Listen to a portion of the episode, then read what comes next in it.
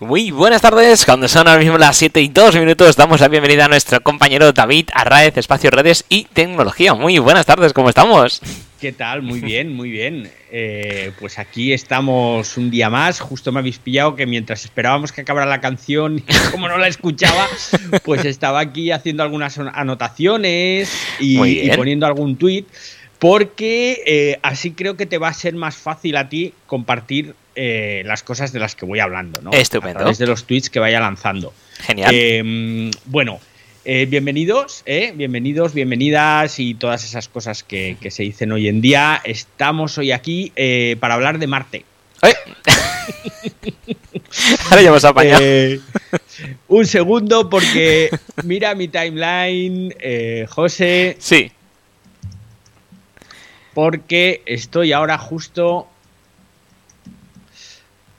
publicando una cosita que va seguida de otra que he publicado antes y, que, son muy chulas. Bueno, resulta que eh, todos lo sabemos que la Perseverance, eh, la nave, bueno, nave en realidad no es una nave, ¿no? Es como un módulo, aterrizó en Marte eh, pues hace unos días, la semana pasada, si no recuerdo mal, o ya fue la anterior.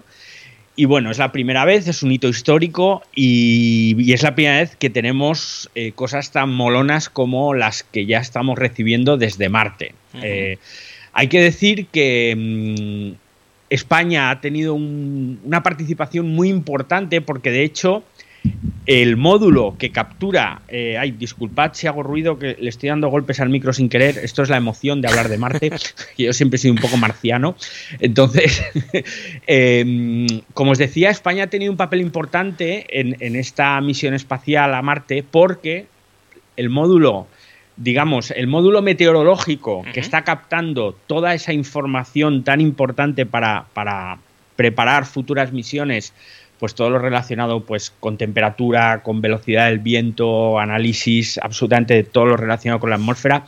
Ese módulo se ha fabricado en España. Es un módulo fabricado aquí en España y encima la cámara esta que veis, o bueno, que no veis, pero la cámara eh, que está captando estas primeras imágenes, pues parte de esa cámara la, la han creado o ha sido creada también aquí en España, ¿no? Algunos de los componentes de esa cámara. Entonces, mola mucho. Ya han llegado las primeras imágenes. Esta foto eh, que, podéis ver en mi, en mi timeline de Twitter, eh, pues está tomada eh, o está, se compone de 142 imágenes que se han tomado con este módulo que se llama Mascam Z, ¿vale? Entonces, si hacéis clic y vais a la noticia, veréis que se puede acceder a la foto en alta resolución y es una pasada, es una pasada, porque estamos viendo por primera vez en alta resolución cómo es la superficie de Marte. Y jolines, es muy parecido a lo que habíamos visto en las pelis. Da un poco de canguelo, ¿no? Eh, evidentemente no están los marcianos aquellos de, de, la peli de Tim Burton, creo recordar que era, aquellos tan cachondos, pero eh, estamos viendo unas imágenes espectaculares de la superficie de Marte. Relacionado con esto, eh, yo ya os digo que me he pasado un montón de ratos haciendo zoom. Os recomiendo mucho que os entretengáis mirando esta foto porque eh, es tan grande o tiene tanta resolución que es que podemos hacer un montón de zoom y ver detalles de las piedras, del, de la propia, del propio módulo de la Perseverance. Eh, claro, eh, es muy divertido hacer zoom aquí y ponerte a mirar, por ejemplo, eh, las pegatinas que lleva la Perseverance, el mogollón de cables ahí. Estamos viendo lo que sería un módulo espacial real, que nada tiene que ver con esas naves espaciales, con esos módulos espaciales que vemos en las pelis, tan limpios, tan brillantes. O sea, la realidad es como más cutre, llena de cables, porque al final aquí de lo que se trata es de que todo funcione y funcione bien, ¿no? Entonces, yo no sé el rato que le he echado mirando la superficie de la Perseverance, donde estaban ahí los cables metidos. Y, es una pasada, ¿no? Hay unas pegatinas, por ejemplo, que si te fijas son como unos códigos QR, pero más gordotes y, y, que no acabo de identificar para qué deben servir. Mm, deben ser para no sé, es que no se me ocurre para qué, deben servir. Seguro que alguno de los oyentes lo sabe y a lo mejor nos lo puede decir en algún en Twitter, por ejemplo. Pero vamos, una pasada. Y luego ya si os metéis eh, a mirar, si os ponéis a mirar a full lo que es la superficie, pues es realmente una pasada, porque es que es, estamos viendo la superficie de Marte, ¿vale? O sea, es alucinante. Eh, de verdad os lo recomiendo, miradlo, porque es un hito histórico mm, para la tecnología y para la humanidad, ¿no?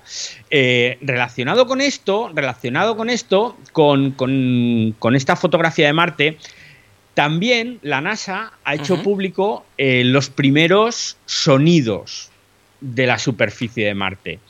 Claro, yo estaba todo emocionado ahí diciendo, ¡guau! Porque la foto me ha, impactado, eché mucho rato mirando los detalles, las rocas. ¿Por qué no decirlo? Estaba buscando a ver si veía algún marciano ahí danzando, ¿no? Pero realmente no es así. Y luego me encuentro en, la revista del MIT, del Instituto Tecnológico de Massachusetts, el famoso MIT, eh, las primeras grabaciones de la superficie marciana. Y claro, digo, ¡guau! Esto va a ser la bomba. Bueno, en mi timeline de Twitter también tenéis el tweet con eh, el artículo sobre las, los primeros audios reales de, Marte. Y son muy decepcionantes, ya os aviso. ¿eh? Se, oye, se, un montón de ruido, se oye algún golpe así que peta de forma muy raruna. Eh, yo me esperaba algo más guay, pero nada, lo único que oís es el ruido del viento. Ojito porque hay tres audios y uno de ellos tiene una presentación de una voz de la Tierra, de una presentadora del podcast de la NASA, que te pegas un susto porque de repente estás escuchando ese sonido del viento y dices, coño, ya hay, hay gente allí haciendo podcast en Marte. Pero no, Oye, pues todo se andará. El próximo programa lo hacemos allí. Sí, bueno. todo ponerse. Bueno, yo ya tengo mi billete para Marte, ¿eh? Ah, ¿ah sí? Sí, sí, ah, porque en la web de la NASA podéis entrar y hay una, especie de aplicación, un, un, apartado muy gracioso en el que pones tu nombre, tu email y es como si te estuvieras sacando la tarjeta de embarque para ir a Marte, ¿no? Y te lo envían por correo y bueno, es, gracioso, es un detalle gracioso. Así que... Ten cuidado a ver si va a ser verdad y te, y te, te tiran para allá, ¿eh? lo dudo mucho. 2031 me parece que es la fecha, ya voy a estar muy mayor yo como para andar visitando otros planetas. Con lo cual, bueno, pues echarle un vistazo también, también está publicado en mi Twitter eh, a estas grabaciones. Es que, claro, ahora no las puedo poner porque no lo vais a escuchar, porque tendría que girar el micro y todo, entonces sería un poco complicado. Espera, vamos a ponerlas que creo que las tengo aquí para que las escuchen nuestros oyentes, que mientras ah, hablabas la estaba we are starting the straighten up and fly right maneuver, where the spacecraft will jettison the entry balance masses in preparation for parachute deploy. Tú no la podrás escuchar, pero nuestros oyentes sí. Applicate indicate chute deploy. The navigation has confirmed that the parachute has deployed and we are seeing significant deceleration in the velocity. Our current velocity is 440 meters per second at an altitude pues, of about 12 kilometers eh, yo no he oído nada. Sí, no, es que como no tengo el auxiliar, la, el, nuestros oyentes sí que lo están viendo, pero tú, como es el mismo, la misma pista que, que tu voz, no, no lo puedes escuchar. Pero se está escuchando, está escuchando. A ver.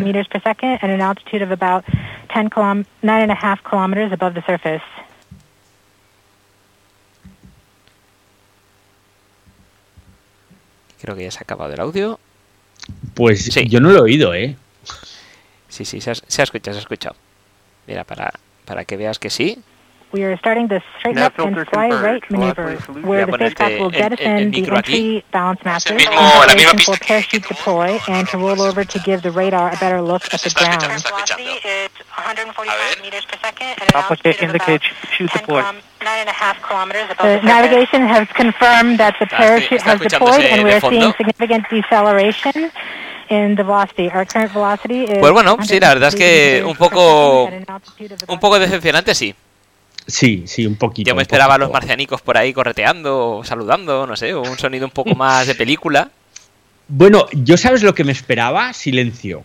O sea, yo te lo prometo, cuando piensas en un planeta es cierto que hemos visto películas como eh, la de mm, El Marciano, esta de mm, ahora no me sale el nombre del actor, eh, que está ahí.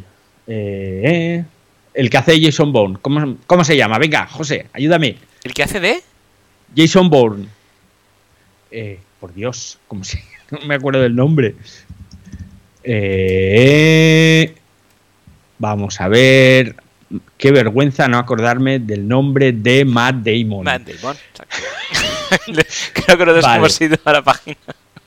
Bueno, Matt Damon, eh, The Martian, mm. de Matt Damon, que cuenta la, historia de, un tío que se va a Marte y entonces se queda solo y empieza a sembrar patatas dentro de... Bueno, el, libro es espectacular, pero es que la peli eh, no, le no se queda muy atrás, ¿no? Entonces yo me, me, animé mucho a... Me regalaron el libro, me dijeron, hostia, este libro te va a gustar mucho, porque es un libro escrito con una base científica importante, ¿no? Cuando vi la película, me moló muchísimo, os la recomiendo. Y claro, em, entonces tú ves la película y ves ese clima tan hostil, con tanto viento y no sé qué. Pero yo no sé por qué yo me imaginaba que, que, Marte no debía ser así. Marte no puede ser así. Marte tiene que ser un sitio, un remanso de paz en el que no hay ruido y tal. Entonces, claro, yo me esperaba escuchar el silencio cuando llegaron las primeras grabaciones reales de lo que es la superficie de Marte. Y no, tenían razón. Eh, supongo que, claro, eh, son científicos y tenían razón los que decían que, que no, que Marte pues hay un clima muy hostil, que hay mucho viento, etcétera, etcétera, con lo cual, pues lógicamente las grabaciones es lo que, es lo que, es lo que tienen. Em, seguimos, cambiamos de palo, ¿eh? ya, ya hemos hablado un buen rato de, de Marte. Eh, y os quiero decir un par de cosillas interesantes. Por ejemplo, primera, para los que os guste la fotografía, eh, se ha puesto en marcha ya el concurso de Red Bull y Lenovo Illumel. Eh, es un Illume, se escribe I-L-L-U-M-E, o sea, Illume. Buscad en la web redbullyume.com con ella porque ya te puedes apuntar y es uno de los concursos fotográficos de fotografía de acción más prestigiosos que hay. Bueno, cualquier cosa detrás de la que esté Red Bull ya sabéis que es espectacular, que hay mucha pasta y en este caso hablamos de un concurso de fotografía. Hay fotografías espectaculares de años atrás, o sea, no os podéis ni imaginar qué fotografías hay, pero lo bueno es que está abierto a cualquiera que quiera participar. O sea, no tienes por qué ser un fotógrafo profesional, ni tienes que tener un equipo fotográfico del carajo de miles y miles de euros.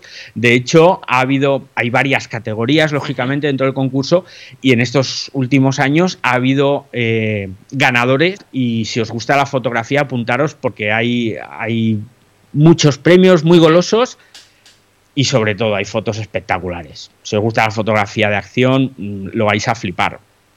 Eh, más cosas que tenemos que hablar hoy. Eh, tenemos que hablar de bitcoins. Eh, bueno, ¿tú cuántos tienes, José? Uf, no, no, no sé. Tengo, tengo muchos, tengo muchos para ir desperdigados. sí. Tonto fui yo en su día. La verdad es que nunca creí en. en sigo sin creer, sigo sin creer en, un, en una moneda tan descentralizada y sin la seguridad que te pueda aportar un banco mundial o un banco central. Eh, y me da miedo invertir ahí. Ahora, desde luego, ya no puedo invertir porque al precio que está ya ha superado los 50 mil dólares, ¿no? El Bitcoin. Y imagínate cuando yo escribí por primera vez del Bitcoin que estaba a menos de 100 dólares, ¿no? Y la gente, pues, ah, esto es el futuro. Y yo decía, nada, esto es una patraña, ¿no? Y, durante estos años, bueno, ha tenido altibajos bestiales, eh, como todos sabemos, porque además cada vez que sube una barbaridad sale en todos los medios y cada vez que se hunde de nuevo vuelve a salir en todos los medios, con lo cual ya hemos visto hablar muchas veces de Bitcoin. Es cierto que si por aquel entonces, entonces imagínate, pues hubiese gastado mil euritos en 10 bitcoins a 100 dólares, pues ahora tendría medio millón de dólares, ¿no? Que se dice pronto. Pero bueno, mm, no, perdón, tendría 5 millones de dólares. o sea, pero bueno, eso son cosas que a toro pasado es muy fácil predecir, pero que nunca sabes. Pero no es eso de lo que os quería hablar hoy en el tema de los bitcoins. Os quiero hablar de cuánta electricidad se consume para crear los bitcoins. Porque, como todos sabéis, el bitcoin es una moneda electrónica, es una moneda que tiene un número limitado de monedas, es decir, eh, no es como el dinero real de un país que, mm, bueno, en el caso nuestro en Europa, pues el, fondo, el Banco Central Europeo, pues si necesita imprimir más dinero, imprime más dinero, le da ya la maquinita de hacer fotocopias de billetes y ya está. Pero el Bitcoin no, el Bitcoin tiene una cantidad limitada de monedas que se van a poder crear, porque el que, el que inventó el Bitcoin ya lo creó pensando en que debía ser un número limitado, ¿no? Y que la propia compra y venta de Bitcoins hiciera que se regulara el precio. Con lo cual, hasta que lleguemos a ese número finito de Bitcoins, los Bitcoins se generan y se crean, ¿no? ¿Y cómo se crean? Bueno, pues se crean con programas que hay que se llaman programas de minado de bitcoins, que lo que tú haces es que pues pones ese software en tu ordenador a, funcionar. Lo estoy resumiendo muchísimo para que todo el mundo lo entienda, ¿vale? Entonces tú pones ahí el software y el software empieza a minar bitcoins. A ver, mm, el minado es a una velocidad que pueden pasar años, años, años y años hasta que consigas tener un Bitcoin. Ni, no tengo ni idea. ¿Por qué? Porque todo va en función de la potencia de tu ordenador.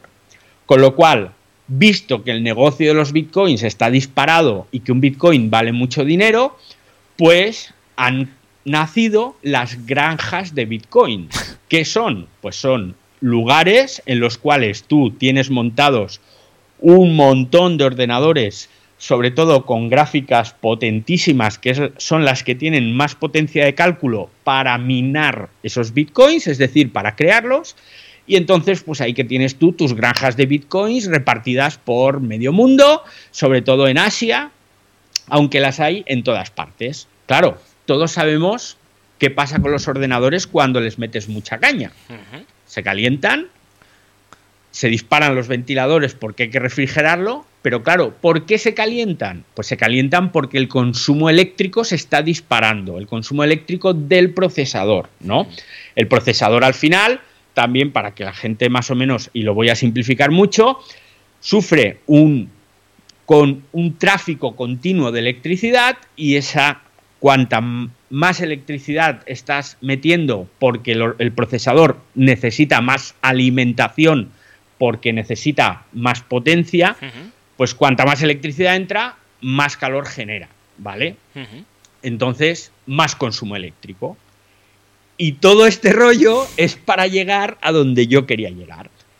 En la BBC han publicado un artículo súper chulo, súper interesante, de cuánto consumo eléctrico está generando hoy en día la industria de minado de bitcoins. Y yo flipé en colores, porque a nivel mundial se está gastando en generar bitcoins la misma electricidad que consumen Finlandia, Suiza o Argentina. Vaya. O sea, toda la electricidad que gasta Finlandia es lo mismo que se está gastando en electricidad en generar, en crear bitcoins. O toda la electricidad que se gasta en Finlandia, en Suiza o en Argentina. Tú imagínate. Madre mía. Pues en, esas granjas supongo que están placas solares o algo, porque si no el recibo de la luz tiene que ser una bestialidad. Claro, deben ser recibos bestiales, ¿no? Pero claro, fíjate, eh, la minería de bitcoins, y ahora leo textualmente, utiliza cerca de 121,36 teravatios hora de electricidad al año. O sea, es una auténtica pasada.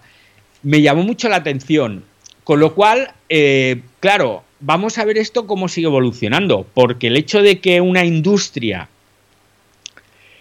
tan, tan, tan residual en el sentido de que yo no conozco a nadie, o bueno, sí, conozco a una persona que se está dedicando a minar bitcoins, pero lo hace con su teléfono móvil. Con su móvil. Con lo cual, tampoco es que digas, bueno, qué barbaridad. Em, pero una industria tan pequeña pero que esté generando el mismo consumo eléctrico que pueda generar un país como Suiza o como Argentina, eso también es mucha contaminación. Con lo cual, eh, vamos a ver hasta qué punto va a llegar esto, porque esto se puede desmadrar y puede convertirse en un problema medioambiental el minado de bitcoins. No sé. Vamos a ver, pero bueno, ahí lo tenéis. El minado de bitcoins, su consumo eléctrico supone la misma electricidad que gastan países como Finlandia, Suiza o Argentina. Ahí lo dejo. Estás flipando, supongo. Sí, sí. José, yo, yo flipé mucho también. A ver, es mucha pasta, pero claro, estamos hablando de que el Bitcoin ahora está muy caro. Es, es el momento desde que existe que está más alta su cotización. Entonces, tiene cierto sentido que, que se estén metiendo a tope a minar bitcoins. De hecho, fíjate en una cosa. Yo no sé si, si, mira, antes de pasar al siguiente tema, esto está muy relacionado. Supongo que sabéis que eh, el año pasado Nvidia sacó unas tarjetas gráficas que eran muy potentes, unas tarjetas gráficas para gaming, y eran muy asequibles comparadas con el modelo anterior, del año anterior, ¿no? Entonces esas tarjetas, desde el momento en el que salieron en preventa, estuvieron agotadas. Y a día de hoy prácticamente siguen agotadas y las encuentras muy raramente en eBay, alguna de segunda mano que por ahí desaparece, pues bien, resulta que, o se dice que todas esas tarjetas gráficas que no paran de salir de la fábrica se están comprando masivamente para el minado de bitcoins. ¿Por qué? Porque con una inversión de unos pocos cientos de euros, lo que estás generando es una potencia de cálculo que te va a ayudar a generar, a minar esos bitcoins más rápidamente. Y si un bitcoin pues está a 50 y pico mil dólares, pues imagínate la cantidad de dinero que puedes ganar y lo rápido que vas a amortizar el precio de esas tarjetas gráficas, ¿no? O sea que al final todo es negocio. Claro, pero si para, para, generar un eh, Bitcoin, eh, has dicho que hace falta un año, ¿no? Para generar un Bitcoin. No, no, no, no, no lo sé. O sea, en realidad no se sabe, porque todo depende de la, capacidad que tú tengas, la potencia de cálculo. Lógicamente, si usas superordenadores, pues me imagino que los tendrás minados en menos tiempo. Y si tú usas un teléfono móvil, pues vas a tardar muchos años en minarlo. O sea, no hay un, lapso de tiempo exacto que digas, no, pues en 10 años tendré un Bitcoin. pero no se puede decir, por ejemplo, en un mes eh, tengo X Bitcoin. O sea, es una cosa de, más, de más largo plazo.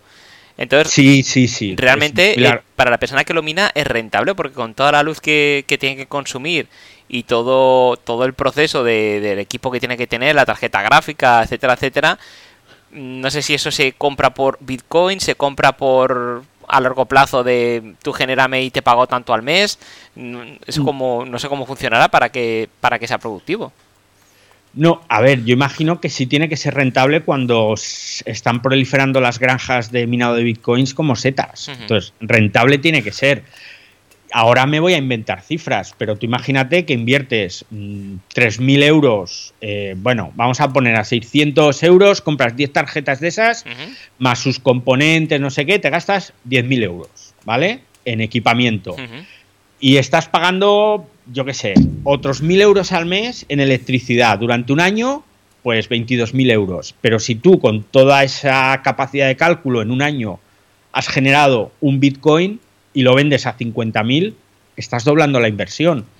Pero insisto, son cifras que me estoy inventando. O sea, no tengo ni idea porque yo creo que no se puede calcular exactamente eh, cuánto puedes tardar en minar un Bitcoin o medio Bitcoin usando según qué equipamiento. Me imagino que los que lo tienen y se dedican a hacerlo lo saben, pero no se hace público.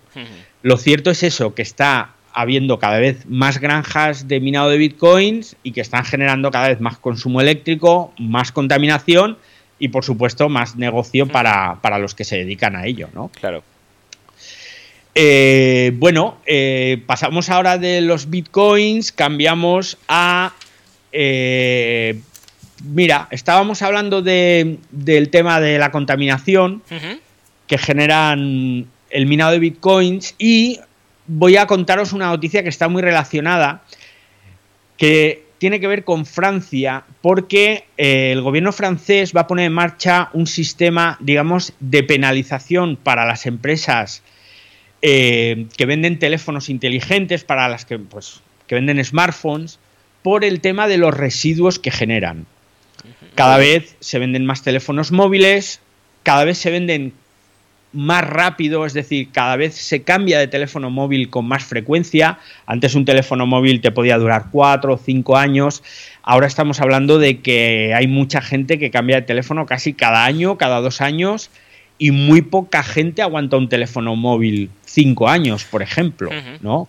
Los hay, evidentemente, pero son los menos. Esto genera pues una serie de, de basura digital que es cada vez mayor, que es cada vez más preocupante y entonces, pues, el gobierno francés pues, quiere poner, digamos, acotar pues toda esa basura digital que se está generando, sobre todo, insisto, por parte de los smartphones, otro tipo de dispositivos, ya pueda ser un televisor, un ordenador, un tablet, un monitor, nos duran muchos más años que un teléfono, con lo cual eh, se está generando mucha basura digital por parte de los smartphones, ¿no?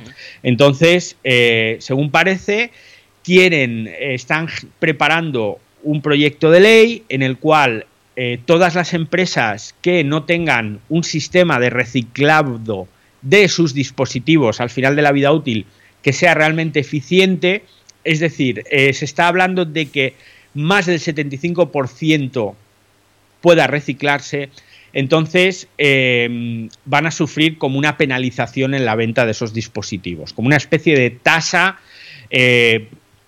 antiecología o, anti, o una especie de impuesto verde a esos dispositivos. Lo explico de otra forma. Imaginaos que yo tengo un teléfono de la marca X cuyos componentes pues se puede reciclar el 50%, ¿vale? Pues ese teléfono sufriría un canon a su precio, si su precio son 100 euros, pues el impuesto francés le va a cargar pues una cantidad que, según dicen, lo que quieren es evitar la venta. Pues imagínate que le cargan un 50% del precio de venta, por decir algo, ¿no? Entonces dices, ostras, pues de 100 paso a 150. Pero a lo mejor el mismo fabricante tiene al lado otro teléfono que cuesta 125, por decir algo, pero se puede reciclar en un 75% de sus componentes o más. En este caso, ese no va a sufrir ningún tipo de canon. Con lo cual, de canon o de impuesto ecológico. Con lo cual, lo que se busca o lo que quiere hacer el gobierno francés es penalizar a esos dispositivos que no son altamente reciclables y favorecer la venta de los que sí lo son. Pero, insisto, esto es todavía un borrador de un proyecto de ley que tienen que poner en marcha, pero es interesante que los gobiernos ya empiecen a caminar en ese sentido, porque es cierto, y si queréis os vais a vuestra ciudad, a vuestro pueblo, os vais al centro de reciclado donde tenemos que llevar ciertos, ciertas cosas que no las puedes tirar a la basura, las llevas ahí y vais a ver la cantidad de residuos digitales que hay cada vez más, es una pasada. Así que nada, con este mensaje así súper ecológico y súper verde, yo creo que lo vamos a dejar por hoy, porque son las siete y media. Nos hemos enredado mucho con Marte, nos hemos enredado mucho con, otras cosas y no me ha dado tiempo de contaros algunas cosillas más que traía, pero la semana que viene volvemos el lunes a las 7 y mientras, eh, si os apetece, me tenéis todos los días laborables, de lunes a viernes, a las 9 cada día de 9 a 9 y media hago el ciberdiario en Twitter Spaces. Con lo cual, en Twitter me podéis escuchar también, podéis participar, os doy paso, me hacéis preguntas, eh, os metéis conmigo. Eh, la ventaja es que no nos vemos y por lo tanto podemos estar haciendo otras cosas mientras charlamos sobre tecnología, sobre redes sociales. Soy usuario Arraez y nada, pues cada día, los lunes aquí y el resto de días en Twitter. Estoy haciendo el ciberdiario. Estupendo, muy recomendable, así que no os lo perdáis. Todos los días estar con David Arraez, usuario Arraez, es la mejor compañía, así que no os olvidéis. Muchísimas gracias, compañero. Pues me voy a amarte ahora, con tu permiso, otra vez. Venga, pues a Marte, a Marte. Hasta luego.